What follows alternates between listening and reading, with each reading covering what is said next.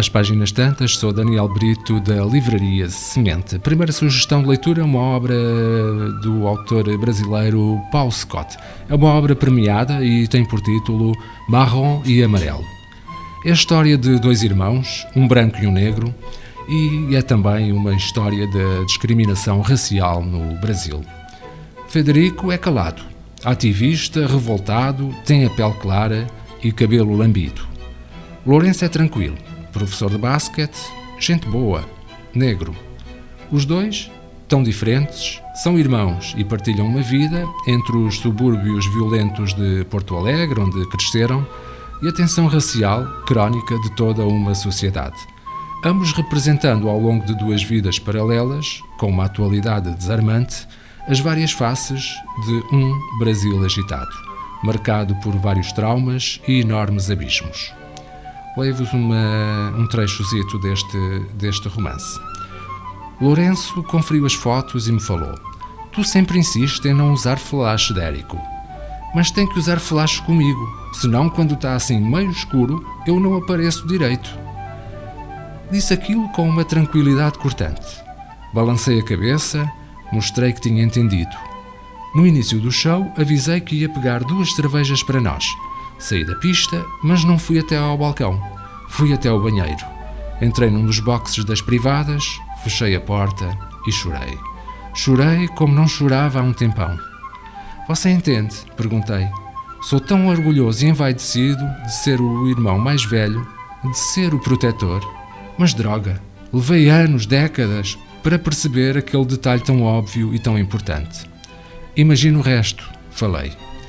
Este é um excerto da, da obra Marrom e Amarelo, de Paul Scott. A segunda sugestão de leitura, uma obra de não-ficção, tem por título A Arte de Vencer uma Discussão Sem Precisar de Ter Razão. É uma obra de Arthur Schopenhauer.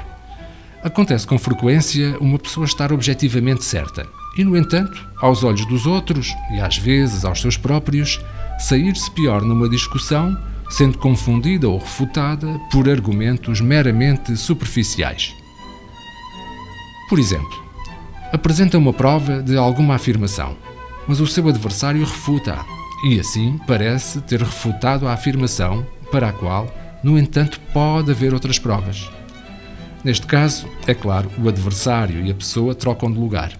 Ele sai-se melhor, embora na verdade esteja errado. Assim, a vitória numa disputa deve-se muitas vezes não tanto à correção de um julgamento ao declarar uma afirmação, mas sim à astúcia e à argumentação com que ela foi defendida. Se perguntar como é que isto acontece, respondemos que é simplesmente a vileza natural da natureza humana. Se a natureza humana fosse inteiramente honrada, não deveríamos, em nenhum debate, ter outro objetivo que não a descoberta da verdade. Para vencer uma discussão, não é fundamental ter razão. É apenas necessária a arte e o engenho de refutar as afirmações do adversário e conduzir a audiência a tomar o seu partido. A arte de vencer uma discussão sem precisar de ter razão é a arte de disputar uma conversa de modo a ganhar a contenda, mantendo o seu ponto de vista, independentemente de estar certo ou errado. O autor Arthur Schopenhauer propõe explicar de que maneira podemos fazer com que as nossas ideias tenham sucesso, apesar da sua falsidade ou da sua inconsistência. O filósofo, precursor do pessimismo, aponta que a verdade objetiva de uma afirmação e a sua aprovação por aqueles que a discutem não são a mesma coisa. Devido à perversidade natural do ser humano, nas disputas cotidianas, de facto, o objetivo não é a descoberta da verdade, mas sim o desejo fútil de ter razão. As nossas sugestões: Marrom e Amarelo, de Paul Scott, edição Tinta da China, A Arte de Vencer uma Discussão Sem Precisar de Ter Razão, de Arthur Schopenhauer, edição Alma dos Livros.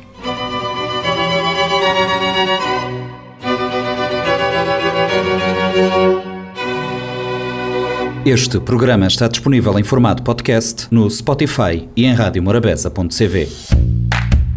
Um livro deve ser um machado que quebra o mar gelado em nós. Sempre imaginei que o paraíso fosse uma espécie de livraria. Livro, instrumento da liberdade e poder. O livro é um animal vivo. O mundo está cheio de livros fantásticos que ninguém lê. Kafka, Borges, Martin Claret, Aristóteles, Humberto Eco. Livros para todos. Livraria Semente. Avenida Fernando Ferreira Fortes, Mindelo.